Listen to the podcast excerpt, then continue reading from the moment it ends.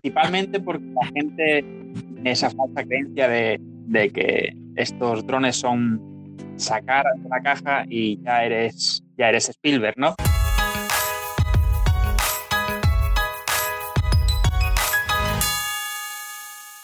Bienvenidos al primer episodio de mi podcast con un objetivo claro y es extender el contenido de mi canal. Y además que podáis consumir el contenido de una manera diferente.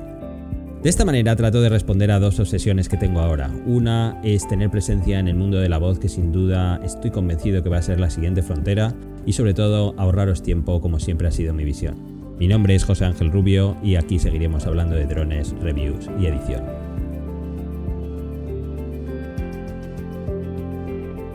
Por aquí además vais a encontrar respuestas a muchas de las preguntas que no me da tiempo hacer a través de los comentarios. Pero no solo respondidas por mí, sino por otros creadores y expertos que lo han demostrado con su trabajo. No solo voy a tratar de informar, sino también de entreteneros y de, de alguna forma ganar presencia por aquí. Me gusta esa cita de Miles Davis que decía, primero imita y después innova. Si empiezas algo, hazlo solemnemente. En este primer episodio contamos con un invitado de lujo. Es probablemente la persona dentro del mundo de los drones que más conoce sus tripas. Es administrador de los foros DJI Phantom 4 Pro Pilots Spain y DJI Mavic Pilots Spain, de DJI Phantom España y la web Todo Phantom. Es miembro de varios grupos en Facebook. Por si fuera poco, también administra sus grupos en WhatsApp y Telegram y se ha encontrado toda clase de preguntas. Tal es así que abrió su canal de YouTube para evitar repetir siempre lo mismo. Señores, con ustedes el gran Sergio Fraile, o Cegio, como le veréis en los foros. Sergio, ¿qué tal? ¿Cómo estás? Muy bien, gracias por invitarme a esta, era, a esta primera vez. Sí, es cierto. La verdad que hay que reconocer que somos una pareja de primerizos y eso siempre tiene su ternura. Lo primero que quería preguntarte es, eh, ¿qué fue primero? ¿Ya eras forero antes o ya tenías dron antes? ¿Qué, ¿Qué, fue primero, el dron o los foros? Pues primero empezó el dron. Y como todo en esta vida, vienen los problemas y acudes a los foros buscando ayuda. Y de ahí, pues, empiezas a escribir y, y a encontrarte con gente, a hablar y, y, a solucionar problemas. Y a raíz de, de, de esto, de conversaciones con más gente, pues surgió el tema de, de hacerme moderador del foro y, y más tarde administrador de este, ¿no? Sí, la verdad es que yo lo recuerdo, aquella época donde la única forma de encontrar información era a través de los foros, porque era la única manera en la que veías otros usuarios que habían pasado por lo tuyo. Pero déjame que te pregunte algo. ¿Esto, absorber conocimiento siempre ha sido fácil para ti o solo con lo que te gusta?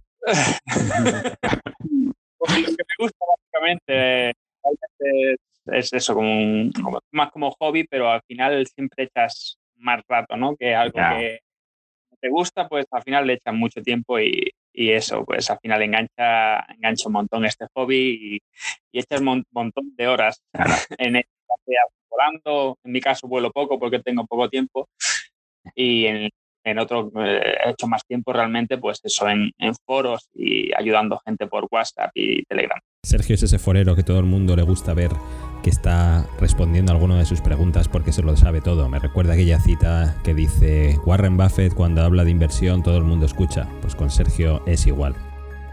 ¿Cuál es la pregunta que estás más habituado a ver? ¿Qué es lo típico? Son demasiadas cosas, pero la, la más típica, pues el tema de las calibraciones. Yeah. El típico es, me sale un aviso de IMU Warming Up y he hecho la calibración de la IMU y, y me tarda un minuto, un minuto y medio no me deja despegar.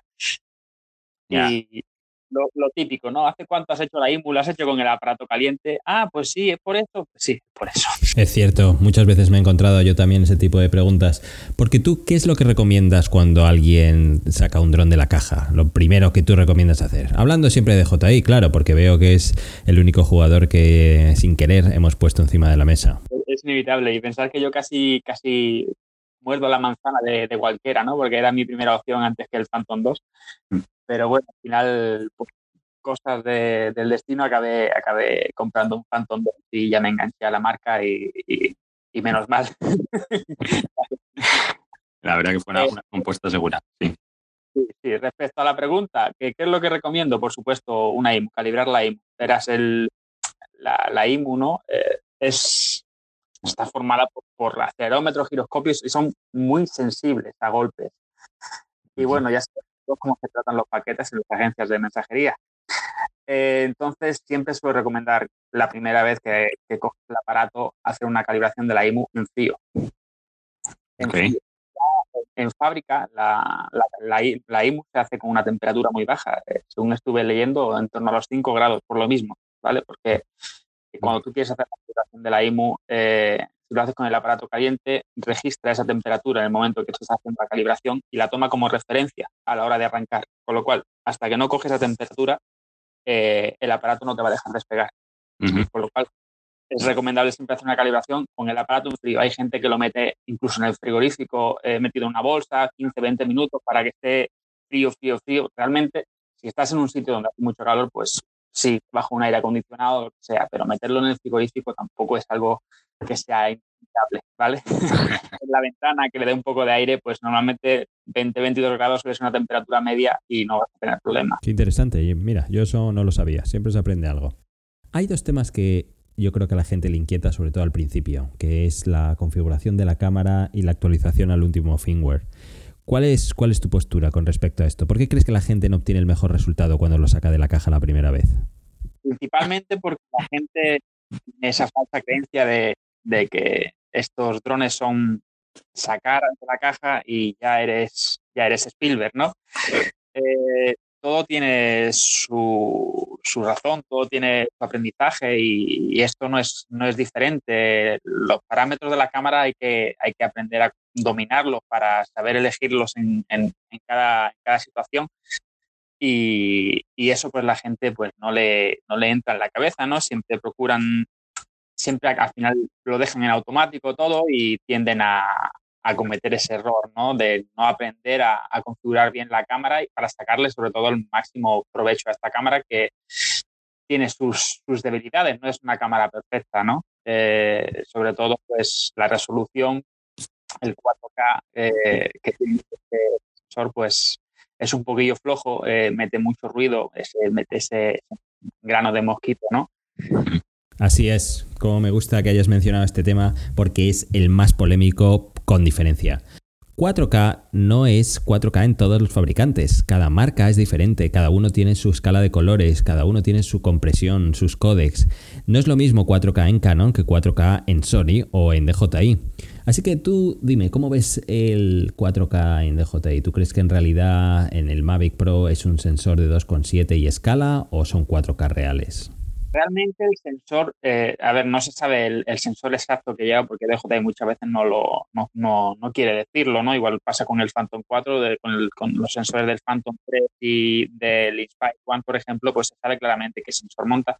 Pero en el caso del Mavic y de los Phantom 4, pues no dan demasiadas pistas, ¿no? Pero se supone que es el, el, IMX 377, quiero recordar, de Sony, y, ese sensor soporta, eh, soporta hasta 4K 60 frames. El caso es, ¿por qué DJI no, no aprovecha la totalidad de, las capacidades de este sensor? Pues obviamente DJI no es tonta y no quiere tirarse piedras en su propio tejado, no quiere diferenciar gamas, ¿no? Eh, y por supuesto, pues dejar puertas abiertas para futuros eh, aparatos.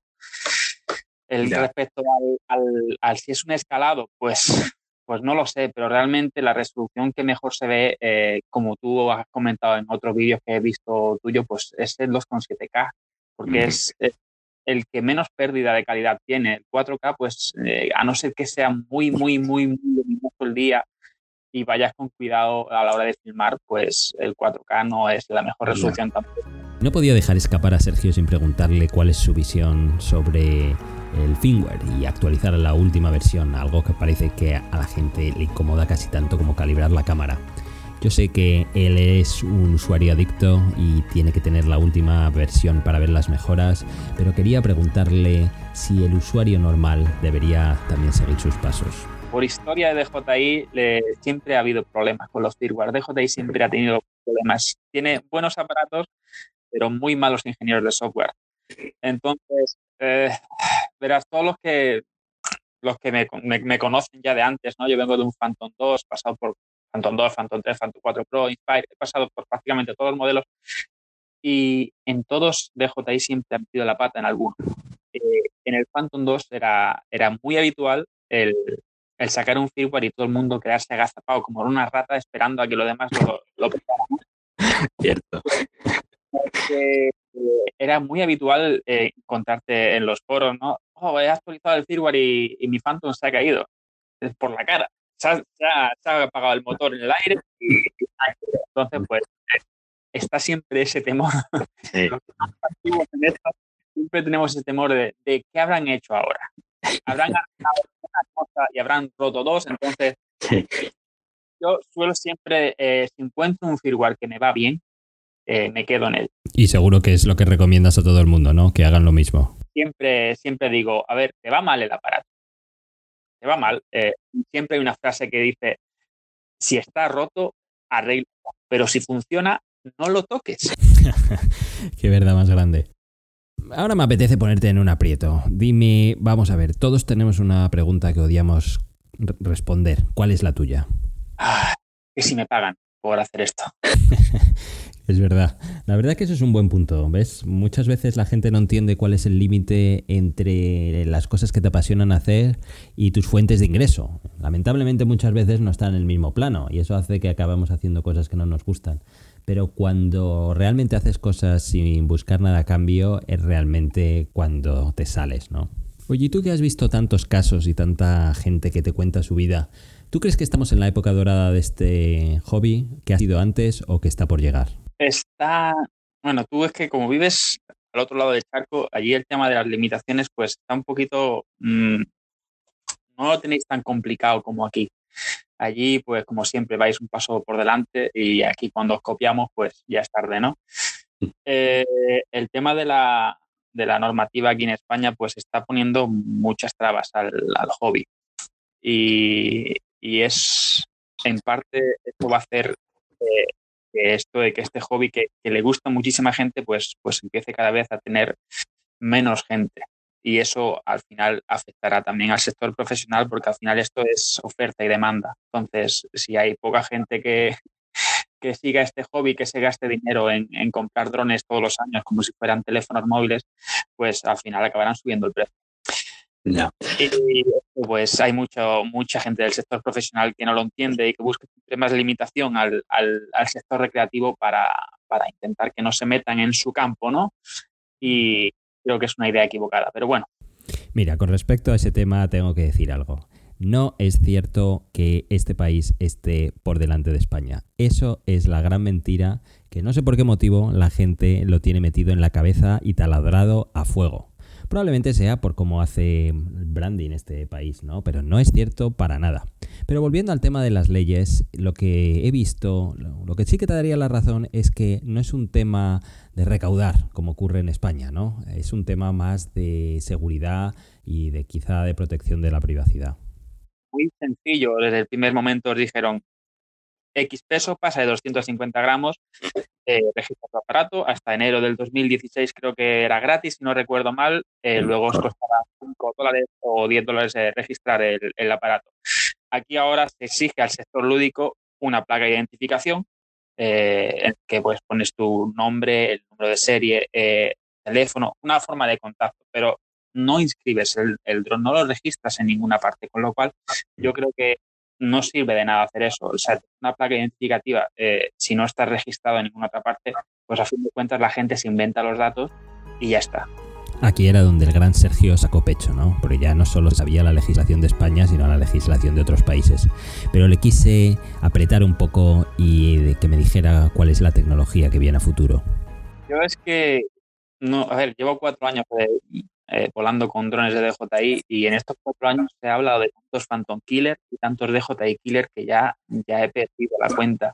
Entonces, eh, hablar de, de, un dron que aún no está a la venta, que están en, en preventa y, y, que realmente no se sabe todavía eh, cómo va a ser de, de bueno, pues es hacer crear falsas esperanzas. sé que hay mucha gente que tiene muchas esperanzas puestas en el Evo, sobre todo más que nada para que DJI mueva ficha. Y, y, yo hasta que soy una persona que necesito ver, ver para creer, ¿no? Eh, y hasta que no vea datos reales de, de, de, este Evo, que tiene muy buena pinta desde luego, eh, no, no me lo voy a creer. Y teniendo en cuenta todas las nuevas opciones que están llegando y cómo está creciendo este sector, sobre todo en América Latina, yo estoy viendo los números y son impresionantes. ¿Tú qué recomendarías al que está pensando empezar? ¿Cuáles son los consejos básicos que darías? Sobre todo el primer consejo es eh, ahorra un poquito y cómprate algo mejor, más que nada porque siempre está ese, dicho que dice que el pobre compra dos veces, ¿no? El primer, la primera vez por, por, porque no tienes para comprarlo y la segunda porque te das cuenta de que lo que te has comprado no te sirve y tienes que gastar más dinero en ese equipo que realmente tenías que haberte comprado de primeras. La verdad es que no podría estar más de acuerdo. Es algo que siempre digo en el canal y casi es mi filosofía de vida. Oye, y otro asunto, este tema de los niveles solares que ahora todo el mundo habla, ¿tú lo miras o, o crees que es un hype del momento? Es otra cosa mmm, curiosa, ¿no? Yo jamás en mi vida he, he mirado una aplicación de estas para, para, para votar. Eh, mmm, es, es algo que dices, ¿afecta? Sí, puede afectar. Hasta, ¿De qué punto? ¿Hasta qué punto puede afectar? Puede afectar pérdida de, señal de GPS, pero dejarte ciego de GPS tiene que ser la mayor tormenta solar que haya habido. O sea, para dejarte completamente ciego de, de señal de satélites es, es, algo que tiene que ser monstruoso. ¿Y qué es lo que más en más medida te puede afectar? Pues la pérdida de alcance. En eso sí que te puede afectar y en problemas de interferencias y tal. Yo como no soy una persona que le guste bater, batir récord de distancia, siempre vuelo a un aparato que lo tenga cerca, más que nada por, por porque es un aparato que tienes un, un, dinero en el aire y no quieres perderlo con, con, con esa facilidad. ¿no? Entonces, no soy una persona que alejar el aparato. Entonces, a mí yo creo que nunca me va a llegar a afectar una, un, un, índice solar de, de nivel 5, ¿no? Y claro, dejé para el final eh, el tema que domina, que es el asunto de las baterías. Le han preguntado tantas veces que eso lo tenía guardado para el final. Al principio DJI decía, de alguna manera, cuál era la vida útil de sus baterías, lo incluía en sus manuales, pero luego los cambió y empezó a borrar este tipo de cosas. Así que me atreví a preguntarle que especulara cuál es la vida útil, algo que todavía no se sabe porque son máquinas muy nuevas. Entonces esto es lo que me dijo como siempre depende del trato, del trato que, le dé a la batería. Yo conozco una persona que le ha hecho más de 100 ciclos a una, a una batería y no le ha hecho un solo ciclo de descarga profunda, por ejemplo. ¿vale? Miras, tú miras la batería y tiene las celdas equilibradas, tiene el amperaje eh, correcto, o sea, el amperaje de cuando está la batería al 100% coincide con que te dice el fabricante. Y esto todo, pues, eh, son una persona que se dedica a un vuelo de filmación, que hace vuelos muy tranquilos, que no hace acelerones, que baja la aeronave con un 40%. En fin, eh, todo depende al final del uso que le, que le hagas. Pero como sé que estás esperando que te diga una cifra, ahí, eh, al principio, cuando yo tenía el Phantom 2, eh, decía que el, la vida útil, digamos, casi no en el 100%, pero digamos que tenga casi toda su, su plenitud de vida es hasta unos 300 ciclos, que a partir de ahí ya empezarían a perder eh, efectividad. Eh, yo me pongo a, pensar y yo no sé cuánta gente eh, le va a hacer 300 ciclos a una, a una batería y más, la mayoría tenemos un combo. Es cierto, la verdad es que si la mayoría de la gente revisara la configuración de su batería y viera cuántos ciclos tiene hechos, ni de lejos el 80% llegaría a más de 60, eso está claro. Bueno, pues hasta aquí es lo que tenía preparado. Esto ha sido el experimento que tenía pensado hacer contigo. ¿A quién crees que debería traer aquí? ¿Quién debería ser el próximo? Los, los favoritos, pues sois Álvaro, eh, Atu y, y, tú, ¿no? Sois los, los más seguidos, ¿no? Sin duda. Yo ya llevo un tiempo que por culpa mía he perdido el, ese, ese podium, ¿no? Eh, ya porque no he podido mantener el, ese ritmo que, lleváis vosotros, pero sin duda yo sigo a los tres, os veo cuanto puedo los vídeos que sacáis y, es, de, admirar de la, capacidad, la capacidad que tenéis de, sacar vídeos cada, cada poco y, y la calidad ¿no? de los vídeos sobre todo. Ahí le tenéis, el gran Sergio Fraile, no solo un gran forero, sino además una excelente persona que tuvo una paciencia infinita conmigo y que al final, como hace con todo el mundo, dedica su tiempo en transmitir lo que sabe y en ayudar a los que están en este mundillo. Pues eh, hasta aquí el primer episodio. Esto es lo que esperé, lo que vais a encontrar en esta serie de podcasts que espero que no solo os informen, sino además os entretenga. Así que nada más, dejarme una review que me ayuda mucho a hacerlo mejor cada vez y suscribiros en tu canal de iTunes o en cualquier otra plataforma que uses. Así que nada más, nos vemos y hasta pronto. Adiós.